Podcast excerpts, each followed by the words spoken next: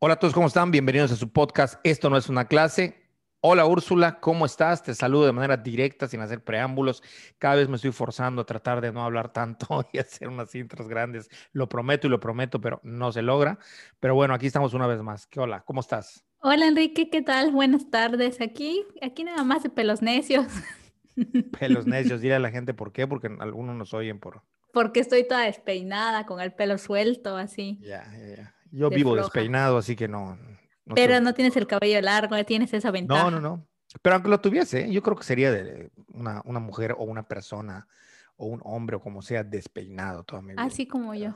Sí, sí, me vale gorro. Y yo, la verdad es que yo no me fijo, o sea, a ver, cuando era chico, cuando era niño, sí veía yo que como que vete bien peinado a la escuela, te ponían limón, te pegaban chaya, te pegaban cosas en tu cabeza para que vayas bien untado, ¿no? Te ponían Wildro, te ponían, este, no había gel en, cuando, yo era, cuando yo era niño, ya después llegó el gel en la secundaria y se volvió una adicción para los mexicanos. Pero, pero la verdad es que fuera de eso yo ya no me fijo, ¿no? O sea, no me doy cuenta de, será porque ando entre puro antropólogo, entre puro científico, entre puro académico. Puede ser. No sé, no sé, pero yo no, yo no, no me fijo en la gente despeinada, o sea, no. Pues sí, puede ser. Y yo siempre he andado despeinada desde niña. Mi mamá nunca fue como de preocuparse porque estuviéramos peinaditas, o sea, solo la cola que nos hacíamos literal y nosotras nos la hacíamos. Y ya, y pues mi pelo es rebelde. Entonces. Y, y pasa pues un poco como con la ropa, ¿no? Que por ejemplo, yo este también de chico, pues el uniforme, llevarlo bien planchadito, bien lavadito y todo. Pero ya después, sobre todo este, cuando empecé a manejar, me di cuenta que de nada servía planchar mi camisa. Voy a subir al carro y cuando bajaba era un, era, parecía que habían sacado mi camisa de una botella. Entonces, este, digo, a menos de que bajes algo de, de, la, de la, de la, no sé, de donde estás lavando, o que tu ropa, no sé, qué tenga que pasar, pero normalmente si tú doblas una ropa bien, digamos que cumple con los estándares normales, contemporáneos, de tan, no tan arrugado, ¿no? O sea, si le das un buen doblez. Pero, no sé, son cosas como las que ya hace mucho tiempo, muchos años que no me fijo, pero bueno, no, no sé si toda la gente se fije o no de, de ese tipo de cosas, ¿no? Pues creo que mucha gente se sigue fijando. Yo hace, tengo una anécdota sobre el planchado y todo eso. Hace unos meses eché a perder mi plancha con mis experimentos que yo hago. Entonces, en uno de esos experimentos, estaba derritiendo cera de diferentes maneras y se me ocurrió derretir la cera y primero la derretí con una hoja encerada debajo para encerar una tela y salió perfecto. Y luego se me ocurrió, bueno, ahora lo voy a hacer directamente la plancha contra la cera que está sobre la tela. Fue la peor cosa que pude hacer porque la cera derretida se le metió a la plancha por los huequitos de agua y arruinó mi plancha. Wow. Y pues yo dije, bueno, puedo vivir sin la plancha puedo vivir sin plancha, pues qué más, estamos en pandemia y no plancho. Y llegó un punto en que ya no pude más, hace como 15 días que ya, me tuve que comprar una plancha. O sea, pero primero que nada, planchabas, o sea, normalmente sí, sí utilizabas la plancha para tu ropa. Pues ocasionalmente, pero tengo ropa que sí necesito planchar. O sea, sí, hay, hay, algunas que sí son. Y que sí uso, entonces era como que no había usado ropa porque no podía plancharla. Y, y, además de eso, se me ocurrió poner esto en Facebook y una de mis tías me puso, pero claro que la tu army es algo de indispensable. Tu army. Ah, bueno, Úrsula sí. y su army. Que las quiero mucho a todas mis tías. Besitos, mamá. pero bueno. Tienes que rolen el podcast. Les voy a decir. Tienes que lo rolan, ya que son un army. Se comporten como tal. Saludos a las tías, no sé. No se molesten conmigo. Army son los grupos de fanáticos de, de los grupos de K-pop actuales de música de, de Corea. Pero bueno, una de mis tías eso me dijo, es que la plancha es indispensable, claro que es muy importante y muy necesaria. Y me dio mucha risa, ¿no? Porque al final, ¿cómo es que vemos ciertos artículos que son muy necesarios y cuáles no? Claro. Y entre ellos, pues yo me di cuenta que sí necesito una plancha en mi casa. Sí, quizá de que dependa, pero yo hace siglos que no veo una plancha. Entonces, no sé, no sé a qué se deba. Como pueden ver, el, el capítulo de hoy, el, el, episodio de hoy se trata sobre las planchas y el, los peines. Pues, ríete, Úrsula, ríete con ganas. Y los electrodomésticos. electrodomésticos, peines y arrugas. Este, no estamos hablando de arrugas de la piel, lo sentimos mucho. Quien necesiten un peeling o algo para la piel, pues, eh, no sé, busquen eh, un producto de belleza o de cosméticos. Nosotros vamos a hablar hoy exclusivamente de arrugas de la ropa nada más. Y, de, bueno, y del pelo, pues, para, para peinárselo, ¿no? Peinaditos. Exactamente, exactamente. Ah, no, ¿qué más quisiera yo poder aventarnos un, un, un, día nos aventaremos un episodio. Pero sí se puede. Hablando de, sí, sí, sí, de qué hablar. Un día, este, nos podemos aventar exclusivamente. Una, del sueño ¿no? del tener el Thermomix, por ejemplo. Ah, sí, el Thermomix. Está o sea, después de que ya tuviste la freidora de aire, que, ah, que tanto tú como yo tenemos, lo siguiente que sí. anhelas es el Thermomix. Bueno, no, primero fue la, primero fue la freidora, luego fue la, la, freidora de aire, luego fue, aquí presumiéndole a la gente nuestros electrodomésticos. luego compré el robot al que todavía no le termino de agarrar bien la onda, el que trapea y barre. Este, y, y ahora pues hay que ver, hay que esperar por el Thermomix, este, y ya, tener toda la casa inteligente para que ya Google eh, se lleve todos nuestros datos. En mi caso, lo que sueño ahora es mi horno de convección, porque a mí me gusta mucho hacer pan y postres. Ah, Entonces horneo uno pequeño electro. Pero es como el termo, es como sería como el Thermomix, ¿no? O como la freidora. Ajá, que... a ese nivel está. Yo, ah, de hecho, ya lo he visto en Amazon, lo veo cada determinado tiempo ese horno, a ver, ay, este es el que quiero. Y ya, lo dejo en mi carrito. Sí, y algún sí, día sí. le voy a dar clic y comprar. Yo, yo, sé que voy a caer ante la Thermomix, o sea, lo tengo claro. Nada más estoy esperando, pues me estoy haciendo un poco menso, pero yo sé que voy a comprar la Thermomix. Este, me encanta la freidora de aire. Sí, número uno. Sí, sí, es brutal, es brutal. Y, y bueno, el robot ya le agarraré la onda, el trapeador y al, al que trapea y barre. Pues bueno, vamos a entrar en, en materia. Este, la, el, el, episodio pasado estábamos hablando un poquito de, pues tocamos de ahí como de, de pasadita el tema de, aunque no lo dijimos, de la, de la medicina alternativa, vamos a ponerle así, ¿no? ¿no? No sé ni en qué rubro vaya, sé que hay como rubros, pero parece que es importante el tema de la medicina alternativa y algunas cuestiones que a mí me interesan en particular como platicar contigo, porque tú tienes más información al respecto, pero un poco sí... Eh, poder nosotros distinguir qué es la medicina alternativa, si todo lo que hay natural entra dentro del rubro de lo alternativo, si es que entra dentro de lo alternativo, y hasta qué punto lo natural solo por ser natural es bueno. Esto ya lo hemos platicado en otra ocasión, la realidad es que no, hay que decirlo de una vez, que no todas las cosas por ser naturales son buenas, esa es, una, esa es una verdad, pero sí creo que es importante hablar de esto, más que nada enfocarlo a qué tanto ayuda como medicina preventiva. Eh, yo tengo una anécdota que ya te he contado a ti y a mucha gente a quien puedo le hago, le, hago esta historia, se la cuento, y es el caso de que yo, mi papá, que no sé si lo dije en el podcast pasado, pero bueno, me la vuelvo a recetar. Yo, mi papá, de, de niño, yo los recuerdos que tengo de mi infancia es de ver a mi papá todo el tiempo muriéndose de catarro, pero un catarro feroz. O sea, estoy hablando de mucha congestión nasal, o sea, era un baño de flemas él, mucho estornudo, mucha tos, de no poder dormir, de estarse ahogando por, por tener problemas respiratorios debido a este, ¿cómo se llama? Al asma, combinado con alergias. Bueno, una cosa dramática. Yo, yo, yo veía a mi papá y de niño yo sentía mucha compasión por él y ya de grande, pues ya no era compasión nada más, sino ya era una preocupación, como que yo me desesperaba y quería hacer algo por él. Y él de pronto, eh, pues siguiendo consejos de gente, empezó a consumir ajo, ajo, este, tal cual. Entonces, como el ajo es muy fuerte, él lo que hacía era que picaba en pedacitos el ajo, lo ponía en una cuchara con miel la miel sin siquiera él pensar en que fuese a, hacer otra cosa más que un lubricante para que pase rápido o de la manera menos tormentosa por la, por la, la, garganta, por la garganta, la lengua y la garganta, y se lo trague. Entonces, un año estuvo consumiendo todos los días, no me acuerdo si era más de una vez, pero seguro una vez al día, durante un año estuvo consumiendo ajo. A día de hoy, mi padre ha dejado de consumir ajo, o sea, esto, esto tiene mucho, o sea, tiene, no sé, 10 años atrás mi padre dejó de consumir el ajo como lo consumía y mi papá al día de hoy no tiene una recaída de ningún catarro. Cuando le llega a dar catarro, y mi papá es una persona mayor, sabrán de, de entender los que nos ven y nos oyen, mi papá al día de hoy no tiene ninguna recaída seria o considerable afortunadamente de catarro, o sea, dejó de estornudar, cuando le da es muy leve y no queda otra explicación más que la del ajo, porque es que no hizo nada antes. Bueno, sí, antes probó 20 mil cosas, pero hay que decir que fue de largo aliento, o sea, fue una cosa, un acto de fe, o sea, estarse metiendo el ajo este, todos los días durante un año.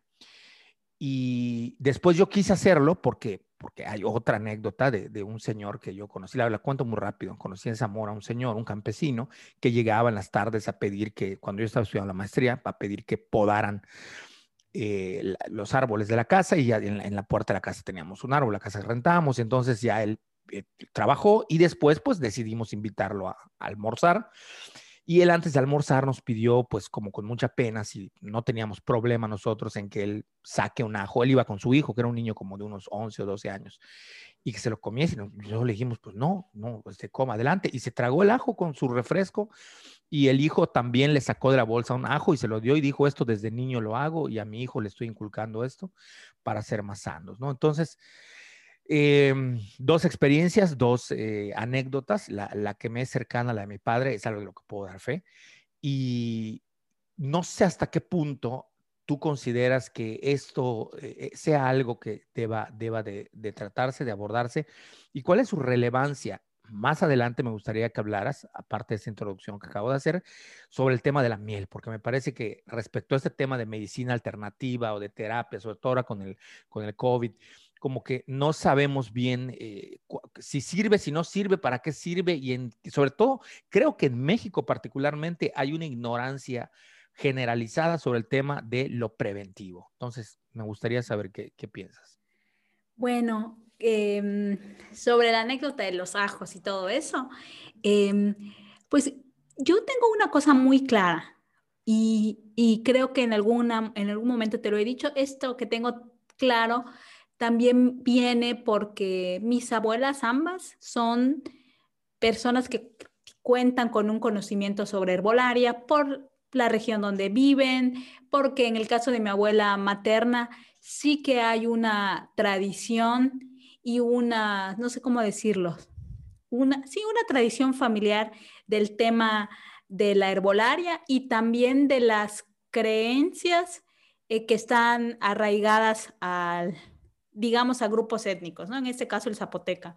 Mi abuela materna y mi abuelo paterno, que ya no está aquí con nosotros, eh, de verdad creen ciertas cosas, ¿no? Creen en los nahuales, creen, mi abuelo contaba como un hecho verídico que una de, sus tías se convertía en un lagarto, o sea, como ese tipo de cosas están muy arraigadas en mi familia, sobre todo en mi abuela y sus hermanas, y ellas cuentan con un conocimiento sobre herbolaria, que, digamos, es vasto y que utilizan como, como remedios para curar ciertas cosas y también para prevenir. Y la otra es por un lado.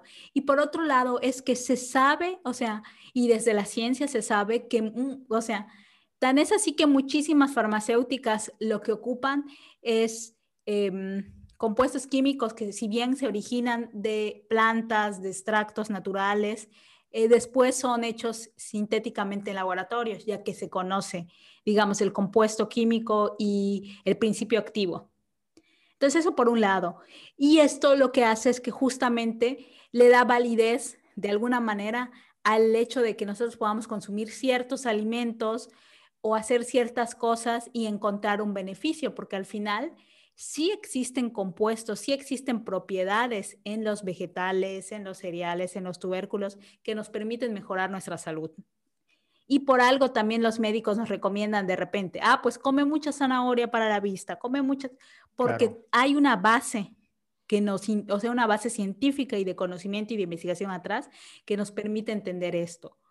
Eh, em, por otro lado, o sea, esto por un lado. Y por otro lado, también hay que empezar a cuestionarse, pues justamente este tipo de prácticas por una sencilla razón. Porque desde lo natural, desde la herbolaria, desde la medicina, no sé si, no es la, homeópata, no me acuerdo ahora el nombre, eh, pero ja, que es alternativa, hay una cosa que a veces no tomamos en cuenta y que son las dosis. Yo te voy a dar un ejemplo clarísimo, porque además es algo que yo consumo, aceites esenciales. Los aceites esenciales de unos 20 años para acá han cobrado un auge espectacular, enorme. En Estados Unidos las marcas doTERRA y Un Living y un montón se han vuelto monstruos. Y más que el uso terapéutico, han hecho que los aceites esenciales, al menos en Estados Unidos al día de hoy, sean parte de un estilo de vida así estilo On My Life, Herbalife y eso, son, se vuelven un estilo de vida. Y por ejemplo, em, sé de buena fuente que en doTERRA, la parte del estilo de vida de los aceites esenciales, hay mucha parte que nos indica ingerirlos, no solamente usarlos en aromaterapia o usarlos de manera tópica, sino ingerirlos. ¿Pero qué son los aceites esenciales? Los aceites esenciales son extractos puros de plantas, de flores, de tallos y que sirven eh, de forma terapéutica para ciertas cosas. los más conocidos, por ejemplo, es el aceite esencial de lavanda, que muchos usan para dormir. De hecho, yo en alguna ocasión eh, te he proporcionado a ti cosas que tienen aceites esenciales de lavanda, yo las uso para dormir. Y, por ejemplo, también uso, yo soy señora de los aceites esenciales, en mi casa siempre tengo un rolón que tiene un, se le llama un aceite vehicular, es decir, un, exacto, como un aceite de rosas, como una cremita en el que le pongo aceite esencial puro de lavanda y me lo froto aquí en la sien o acá para dormir. Eh, siempre tengo también aceite esencial de eucalipto por el tema de mi congestión y mi sinusitis y así de tomillo.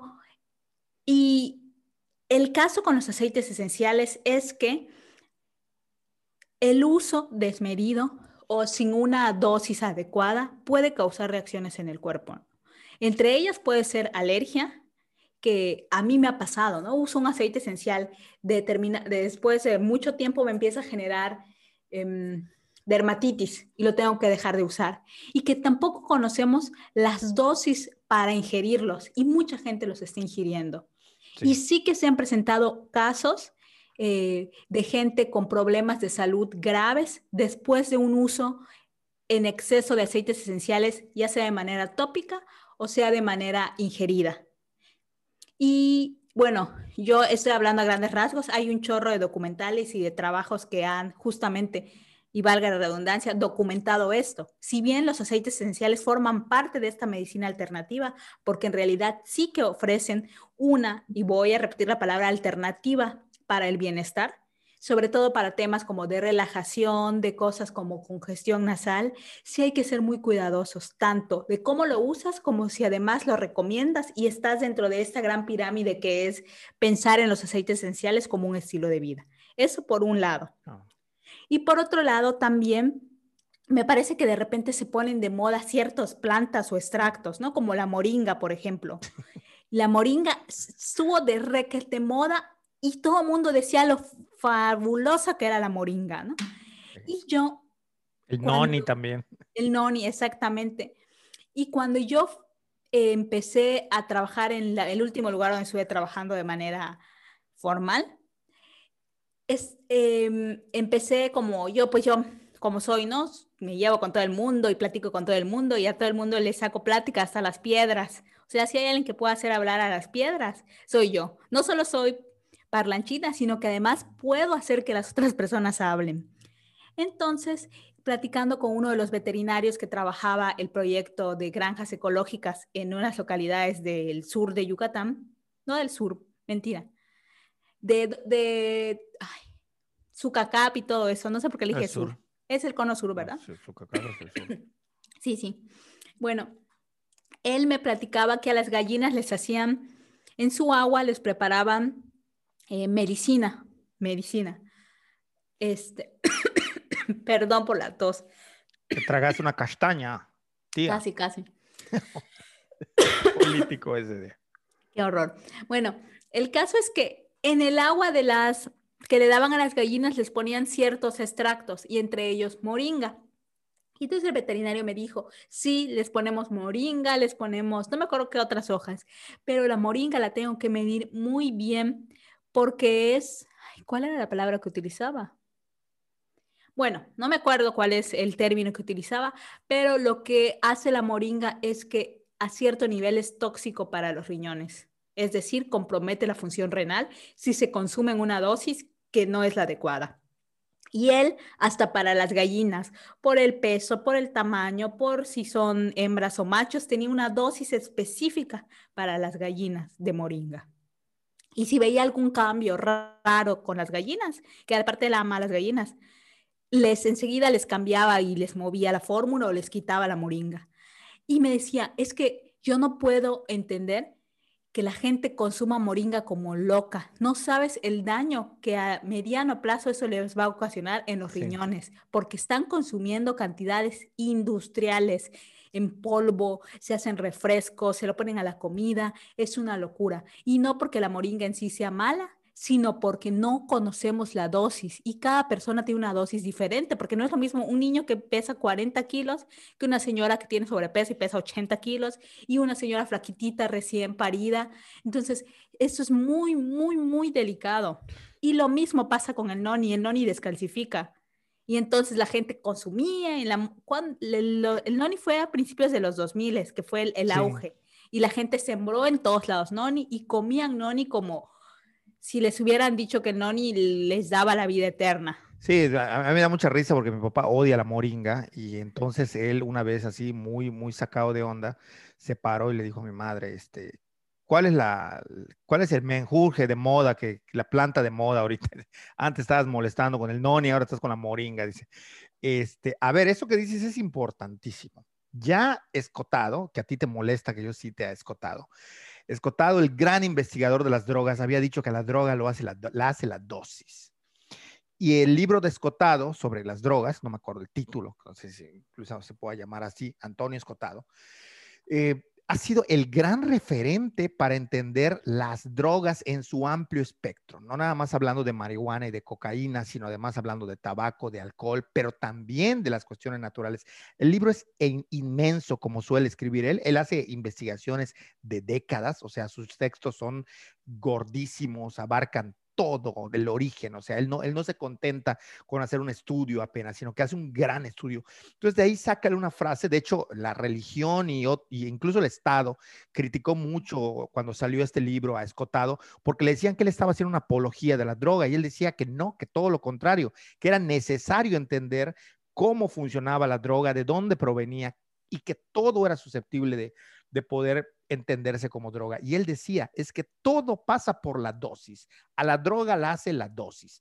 Si tú tienes la dosis adecuada, no lo voy a mencionar para que no se tome insinuación de que se consuma, pero X droga que ustedes quieran poner en dosis adecuadas, funciona, ¿no?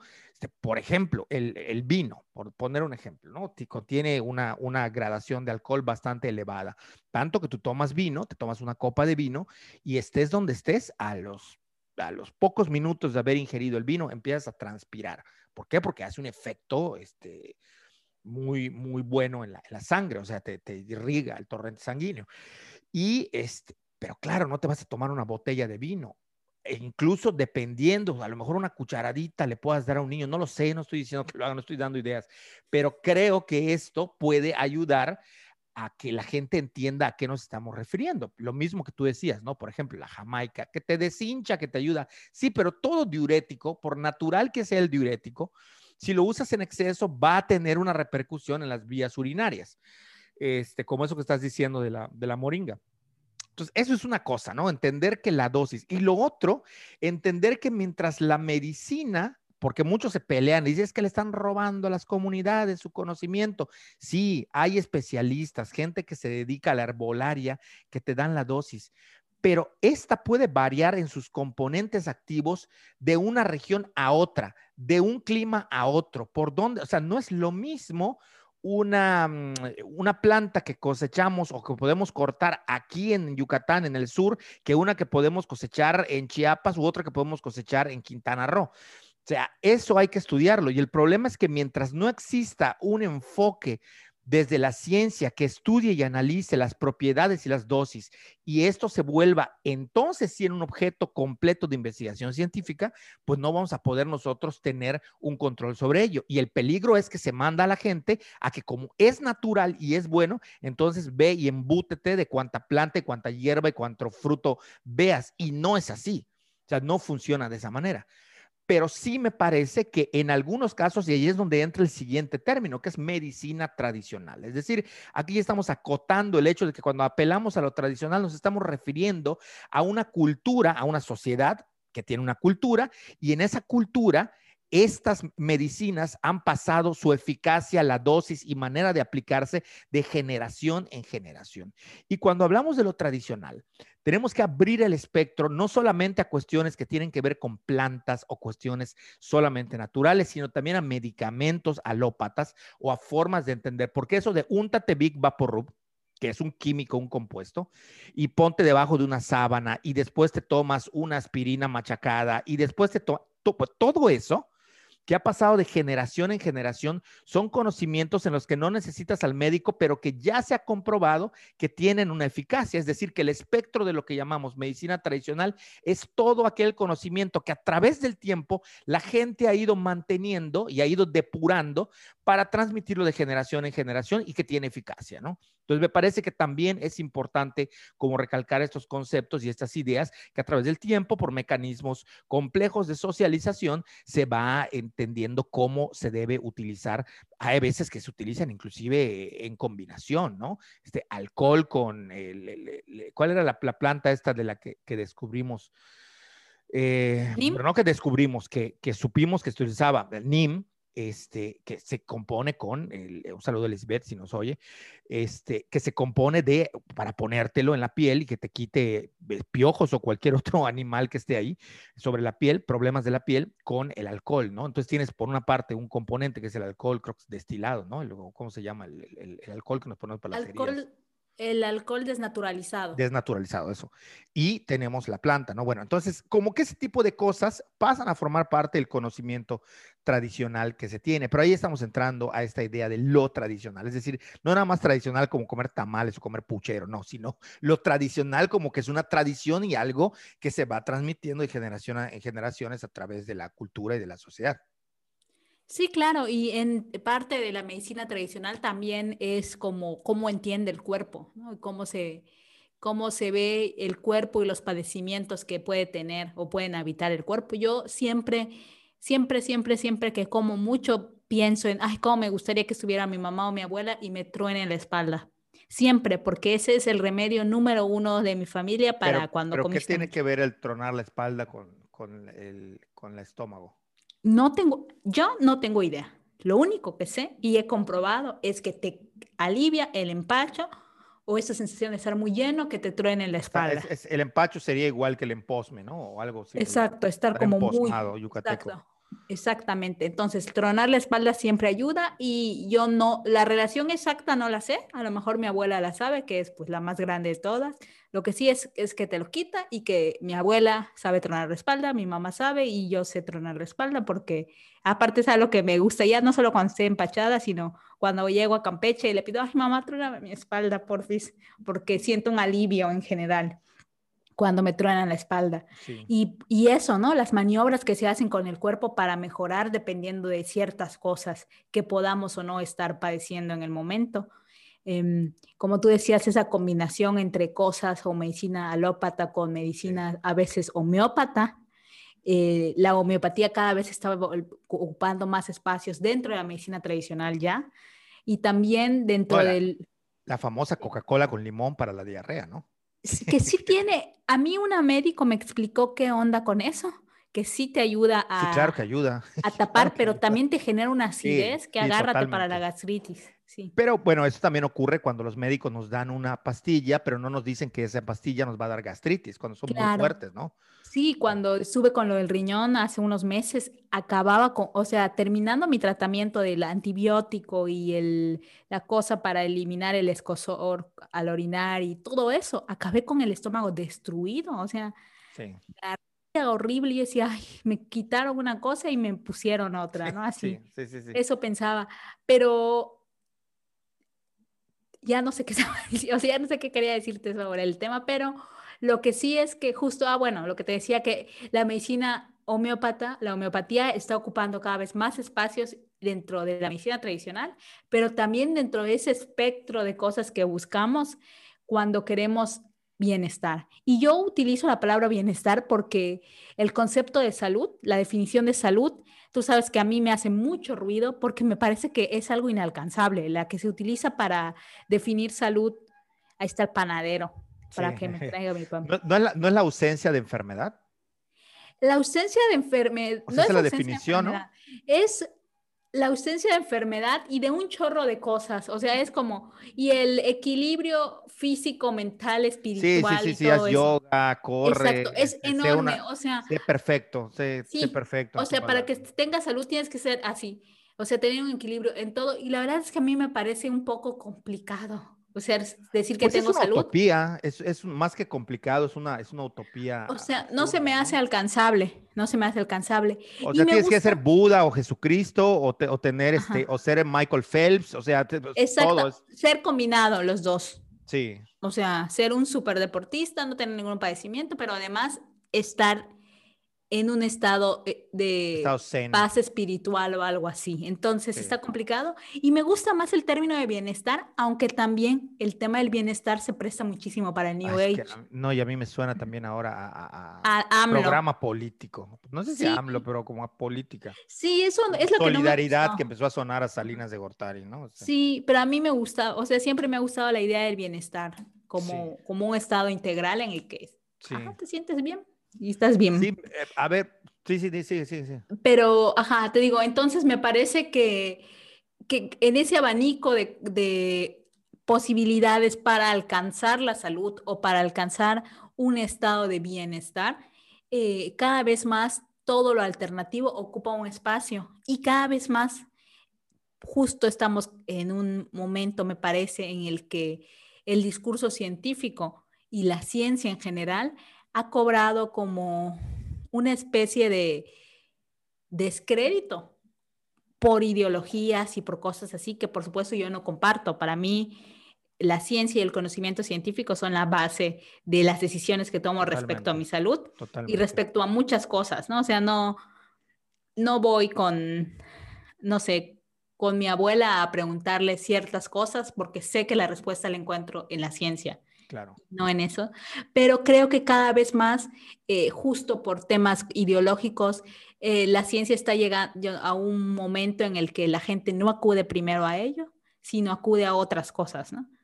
Sí, a ver, hablábamos en algún podcast que esta relación entre la ciencia y la razón y, la, es decir, el conocimiento popular, se pensaba, ¿no? Max Weber ya, el sociólogo alemán, ya había anunciado la racionalización de las sociedades, el, eh, la secularización de las sociedades por la razón, y nos estamos dando cuenta que no ocurre, ¿no? hasta el día de hoy, lo que nosotros nos encontramos son sociedades que ponen en descrédito a la ciencia a través de pensamiento mágico religioso, ¿no? Aunque no sea este el cristiano que él, prevé, que él, que él estaba observando en ese momento, eh, o, el, o, el, conocimiento que es de otras de las grandes religiones, las que se dan en, en Asia, budismo y todas estas religión, grandes religiones, o sea, él, él, veía esto, pero no ha ocurrido, como no ocurrió lo que, lo que los marxistas veían respecto al, al capital. Pero bueno, más allá de lo que digan estos grandes teóricos, a mí me parece que hoy en día hay como ciertos avances y ciertas realidades en ese sentido. Y una es de que estas medicinas tradicionales o estos conocimientos tradicionales sobre el curarse han servido como una forma que tenemos más, además de la medicina alópata, para acercarnos a este bienestar del cual tú hablas, sin estar necesariamente buscando este estado zen por un lado espiritual, pero por el otro lado también la salud física.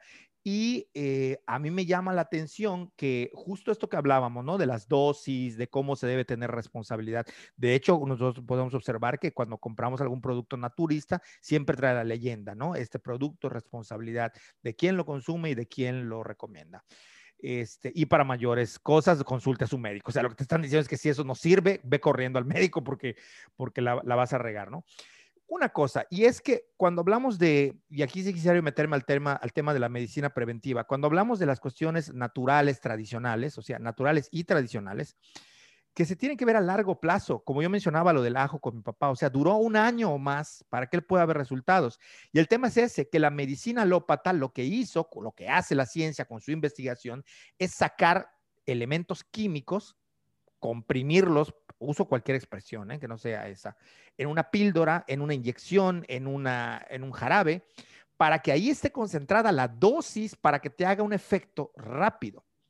Lo otro, sí, no es que no te puedas curar una enfermedad, pero para que te puedas estar sano y curar esa enfermedad, tiene que haber un proceso de largo aliento en el tiempo consumiendo eso y bajo estricta vigilancia para que pueda rendir frutos. Y voy a poner el ejemplo, eh, que es un ejemplo ejemplo, y, pero también un poco de crítica, es decir, que lo tomemos con matices, lo que ocurre con Cuba. ¿Por qué? Porque es el país que tenemos más cercano, el que conozco y al que además sobre el que se elevan mitos, como también dijimos en este podcast, en algún, bueno, en algún episodio, ¿no?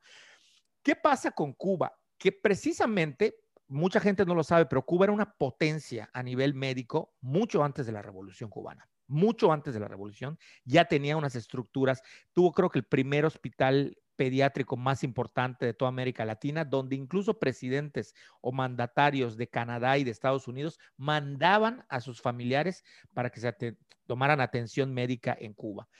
Esa gran estructura médica a la que le apostó Cuba desde finales del 19 y principios del 20 se mantuvo. Después empieza a decaer la economía, la parte social, empieza a tener, pues, lo que todo el mundo ya sabe. No voy a meter a hablar de, la, caída del bloque este, socialista ni de estas cosas del periodo especial, porque nos llevaría a otro, a otro lado. Pero digamos que de alguna manera eh, Cuba empieza a tomar como medicina preventiva como algo muy serio y ahí se vuelven vanguardistas. Esta gran fila y, esta, y estas generaciones de médicos que quedaron empezaron a tomar estas medidas eh, preventivas. Y por, por, poner un ejemplo de los, que de los que conozco porque he leído al respecto, una de las formas como efectivamente Cuba erradicó la desnutrición infantil fue con programas muy fuertes. Fuertes hablo de que casi, casi era hacer que la gente lo haga obligadamente que se amamante de manera eh, sí o sí a sus hijos hasta edades, hasta que el niño ya de plano no pueda o la mujer ya no pueda amamantar, ¿no? Por poner un ejemplo y empezaron a investigar cuestiones más naturales. De ahí que no resulta extraño que mucha gente vaya al médico, al policlínico en Cuba, y que éste muchas veces le termine recetando cosas naturales, porque han desarrollado este, este conocimiento y que han mezclado, pero no viene necesariamente de un avance científico y tecnológico como tal, y ahorita van a haber muchos que van a decir, bueno, pero es que es un avance también, pero sí viene de, una, de un retomar esta cuestión, primero de la medicina, entender qué es lo preventivo y después de lo natural como una herramienta más que se tiene a mano. No es como voltear a ese lado. Y en ese sentido, a mí me parece que vuelvo a poner el, acento en esto. En México nos ha faltado mucho como esta idea de la medicina preventiva, entenderla, entenderla como sociedad, no nada más los, médicos, que tú en alguna ocasión ya me habías comentado esto. O sea, esto no, es una idea que estemos esbozando por primera vez, pero sí que, ahora quizás estemos profundizando un poco más.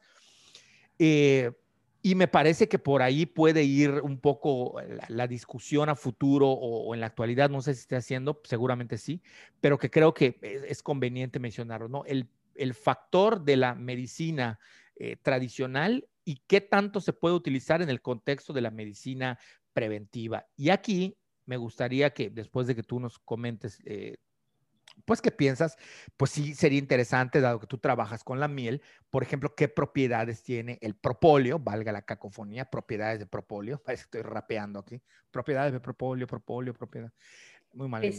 Pésimo mi chiste, pero bueno, ese, sí, un poco como que eh, podamos platicarlo, porque está la discusión ahora con la pandemia, ¿no? De, no, pero no tomes esto, pero a ver, todo lo que te ayude, según yo, a tener un mejor estado de salud, donde, donde tu sistema inmunológico se pueda fortalecer, aun cuando sea chupar una china, una naranja, este, hay que hacerlo. Eso no quiere decir que te vaya a curar o te vaya a proteger si te contagias de COVID, pero yo creo que mientras más herramientas y armas puedas tener, mejor enfrentas la enfermedad o el padecimiento. No sé, eso pienso. Sí, completamente de acuerdo en eso. Y sobre la medicina preventiva y la medicina tradicional, em, yo te he dicho, tengo como una posición muy, muy fuerte al respecto.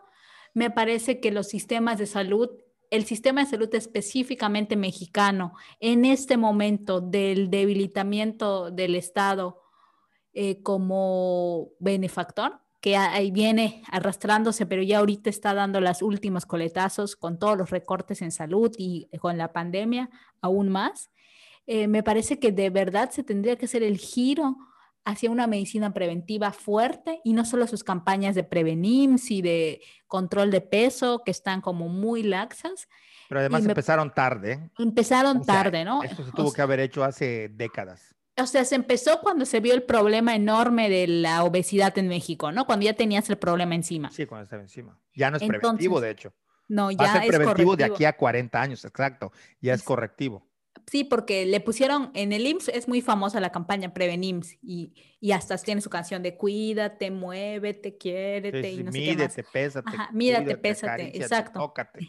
exacto, así. Acaríciame, tócame todo. Todo, todo se volvió sensual. Pero, pero me parece que es una acción tardía, muy tardía, y que sí México, con todo lo que pueda llevar pasar de una medicina eminentemente correctiva a una preventiva, eso tendría que ser, ¿no? Porque al final el costo para el Estado de prevenir un chorro de enfermedades que en este punto son enfermedades que consumen muchísimos recursos económicos y de infraestructura del país es muy alto. Entonces, pero hay que decirlo con todas sus letras. México por décadas nunca se preocupó por el rubro del sector salud que tiene que ver con medicina preventiva. Solamente con las... No se, no se tomó, sí dime. O sea, medicina preventiva en el sector salud era la vacunación. Eso era medicina preventiva. Nada más. Nada más. Sí. Eh, y creo que hay que hacer más cosas, ¿no? Y creo que tendría que, sobre todo con el tema de la pandemia, nos ha mostrado que la medicina preventiva más que nunca necesita ser en lugar de estarle echando la culpa a la gente porque están gordos, o sea, exactamente. Exactamente. si tú tuvieses programas fuertes de prevención, es decir, la parte de prevención en el sistema de políticas de salud, eso ya hubiese hecho, ya hubiese tenido resultados mucho más eficaces para enfrentar, no esta, las anteriores y las demás enfermedades que vengan. O sea, que no, no es como que pensar en corrijo lo que me viene de golpe. No, no, no, no, no. Atiéndelo con décadas de trabajo, ¿no? Por supuesto, y, también sobre ese tema me llamó un montón la atención que la OMS hace dos años, creo, dos años, cambió los parámetros de los niveles aceptables de la presión arterial y bajó la presión alta, que creo que era 100, lo más aceptable era 120, lo bajó a 110 como pre, pretenso, ¿cómo se le llama? Hipertenso, pre-hipertensión anterior, a 110 ya. Y justo yo en esa época trabajaba con una médico y me platicó que esta era una, era una acción de la OMS porque se, o sea, se habían dado cuenta que justamente si no existen como estos pequeños señalamientos, eh, la gente se confía ¿no? y, y se los brinca. Entonces, por eso la razón de bajar el parámetro de prehipertensión arterial para que sea como un factor y que apunta a una medicina preventiva. Al final es como apuntarle a la medicina preventiva. Y lo mismo va a pasar con la diabetes, por eso ya se les llama prediabéticos, pero creo que tendría que ser más fuerte, sobre todo en países como México y países que están como en este en esa transición entre países subdesarrollados, pero que tienen una economía más o menos fuerte respecto a un montón. A mí me sorprende el nivel, o sea, el, el lugar que ocupa México en las economías del mundo y ver el desastre que, hay en el país. Pero bueno, eso por un lado. Y por otro lado, el tema de la miel y el propóleo, que, que este, eh, bueno, 2020 cobró muchísima relevancia el tema del propóleo. Aquí en Yucatán no tanto, pero en el centro del país se hizo la locura por el propóleo. Y esta... Tú tienes los datos, ¿no? De, de cuántos estaba más o menos. Y, bueno, les tengo que poner como el contexto. Que, primero, ¿qué es el propóleo? Porque igual hay gente que ni sabe qué es el propóleo y estamos hablando de, ah, el propóleo, el propóleo, el propóleo. El propóleo es una sustancia que las abejas eh, producen a partir de resinas de, de, árboles y de plantas y que ellas utilizan para muchas cosas en sus colmenas, ¿no? La utilizan para eh, sellar grietas, para, mantener, para sellar grietas que pudieran haber en sus cajitas o algo así. La utilizan también como elemento, voy a utilizar una palabra de moda, sanitizador, como elemento sanitizador en la colmena, eh, para como embalsamar a sus enemigos. O sea, por ejemplo, si entra una hormiga, una araña y ellas pelean contra la hormiga y la matan. la embalsaman con eso para que no se pudra y luego la sacan de su colmena, fuera, la tiran. Entonces, ese es brutal eso. O sea, primero la machacan a trancazos y luego la embalsaman y luego vámonos afuera. Sí, para que no contamine. O sea, porque o sea, que es como una cuestión de limpieza, ¿no? Dentro de su entorno. Completamente. Es una sustancia que es aséptica. Aséptica, eso es. Y que sirve justo para eso en la colmena, para mantener el estado aséptico de la colmena. Y que nosotros, los seres humanos, utilizamos desde hace mucho el propóleo para muchas cosas. Y justo esto, el propóleo es algo súper interesante porque pasó de ser un conocimiento o un saber tradicional de los apicultores y de la gente de las localidades a volverse conocimiento científico por el estudio que hicieron o que se ha llevado haciendo durante bastante tiempo, pero que la FES Cuautitlán eh, termina de, digamos, de concretar. Y ahí va la razón. El propóleo los apicultores te lo dicen, la gente de las localidades que consume miel y que conoce de miel y de abejas, te decía, ¿no? El propóleo es un excelente em, bactericida, es un excelente cicatrizante, es excelente para mantener eh, limpieza, es muy bueno para las infecciones respiratorias, o sea, tomar tintura de propóleo es buenísimo, o sea, eso lo sabíamos, y lo tomábamos muchos, ¿no? Los usábamos. Yo he usado propóleo, no, no lo usaba para tomarlo, sino lo usaba para heridas siempre. Si tenía una herida, le echaba y le echaba, le echaba tintura y se me cicatrizaba más rápido y mucha gente, sobre todo en Yucatán, yo sí que conozco gente que usaba sprays de propóleos. ¿Qué es la tintura? la tintura es un, una mezcla de alcohol, puede ser alcohol em, comestible o puede ser alcohol desnaturalizado para heridas eh, con propóleo. El propóleo sale, o sea, cuando lo sacas de las colmenas viene como en, como en greñas, como si fueran las resinas, pero de otros colores. Y es, eso, eh, digamos, esa bola de propóleos la limpias si pudiera tener alguna impureza y la pones en alcohol. Em, en el alcohol y vas haciendo las cinturas que son hasta 30 días que tú vas a ir machacando, o sea, moviendo el, el, o sea, la mezcla de alcohol y propóleo la vas moviendo todos los días, todos los días, todos los días, hasta que ya está como lista para poder ser usada. Y eso es lo que usamos, ya sea para ingerir o para de manera tópica en la piel.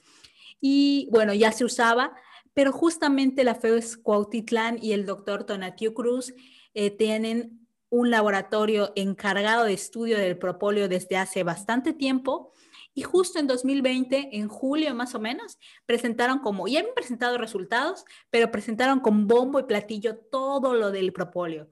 O sea, no solamente validaron el conocimiento em, de los apicultores, ya tanto de la apicultura, digamos, eh, reciente, que es la del lápiz melífera, también la de los meliponicultores, sobre todo ellos están vinculados con los de la Sierra de Puebla y la Sierra Norte de Puebla y Veracruz, con las escaptotrigonas mexicanas, que es una especie nativa de México, por eso se llaman mexicanas.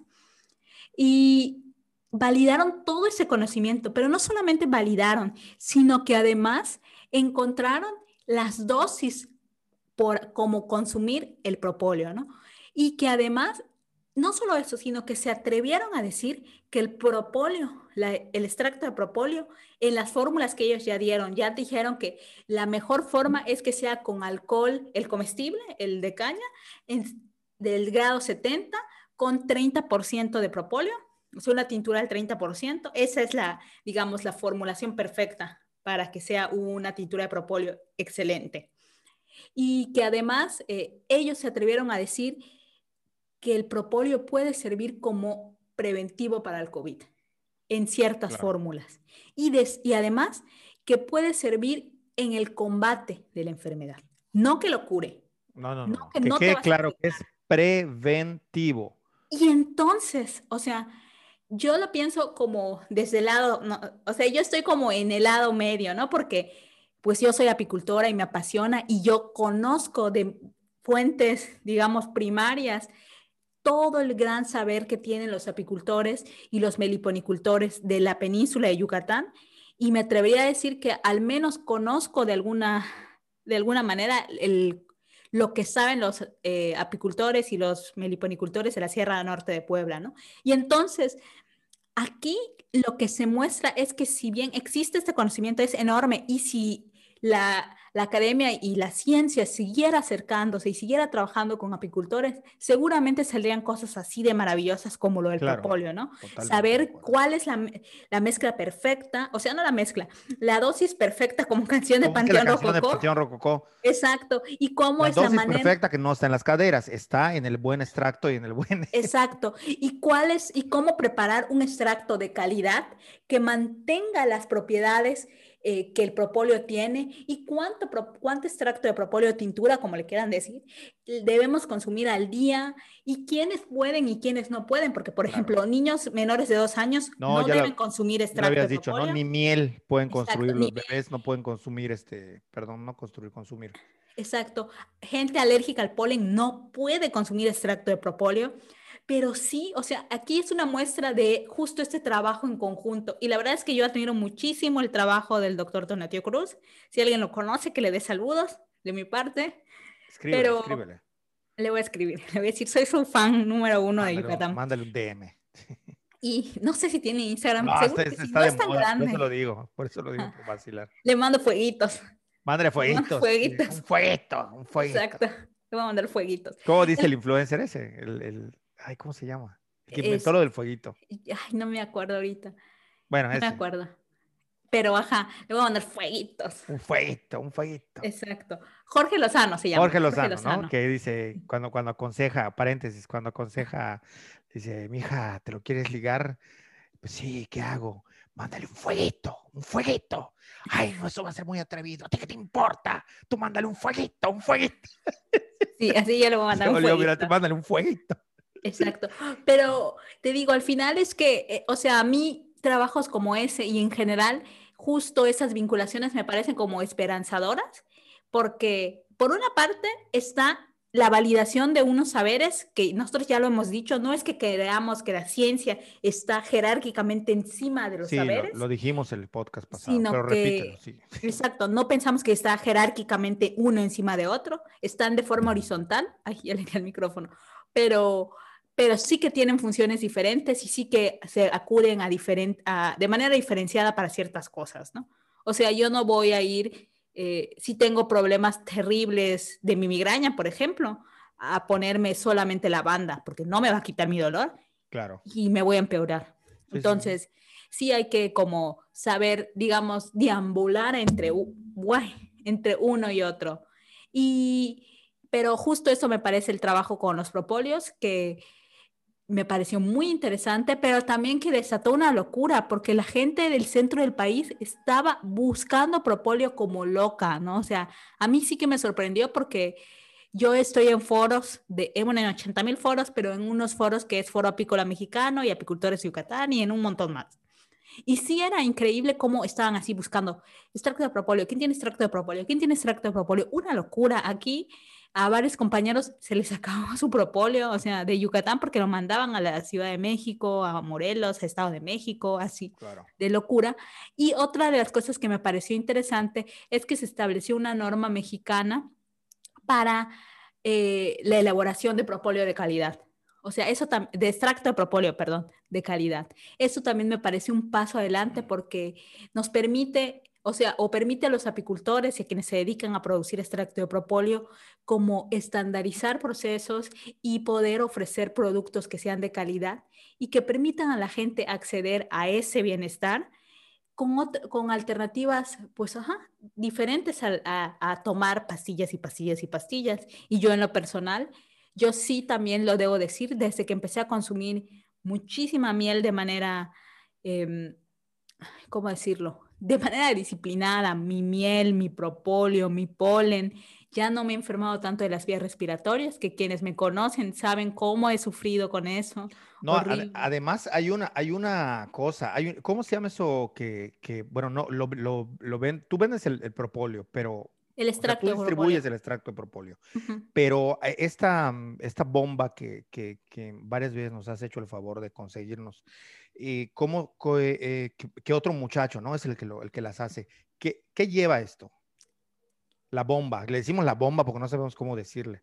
La bomba lleva miel, sobre todo miel, es Sí. o sea, es el 95% lleva extracto de propóleo, polen, jengibre, cebolla. Porque eso sí que he comprobado, lo he comprobado con mi familia, que cuando estás, te sientes mal o te empieza, o sea, cuando apenas sientas un malestar de, garganta o de algo así, te tomas una cucharada de eso con limón y literalmente es una bomba. O sea, todas las veces eh, durante la pandemia que hemos estado a punto de caer en un cuadro de catarro, toma, si consumimos a tiempo este, este, este, esta miel con, con estos, esto que, acaba de- que acabas de describir, no nos entra catarro. O sea, eso sí, al menos nos- para nosotros ha sido de verdad preventivo y funciona y no tarda cinco días tomándolo. No, no, no, con una o dos dosis ya tienes para, para que no entre. Así lo hemos eh, eh, evitado, ¿no? Obviamente si ya te entró el catarro, pues bueno, ya no, ya no, bueno, tómalo, pero no, ya no te va a ayudar a prevenir pero sí es, es importante, ¿no? Como irse informando e ir sabiendo este tipo de cosas y tenerlas a la mano. Por eso, porque son, son eh, ayudan y son preventivas, ¿no? Sobre todo cuando se consumen, como tú dices, con orden, de manera estricta, de manera disciplinada a largo plazo, ¿no?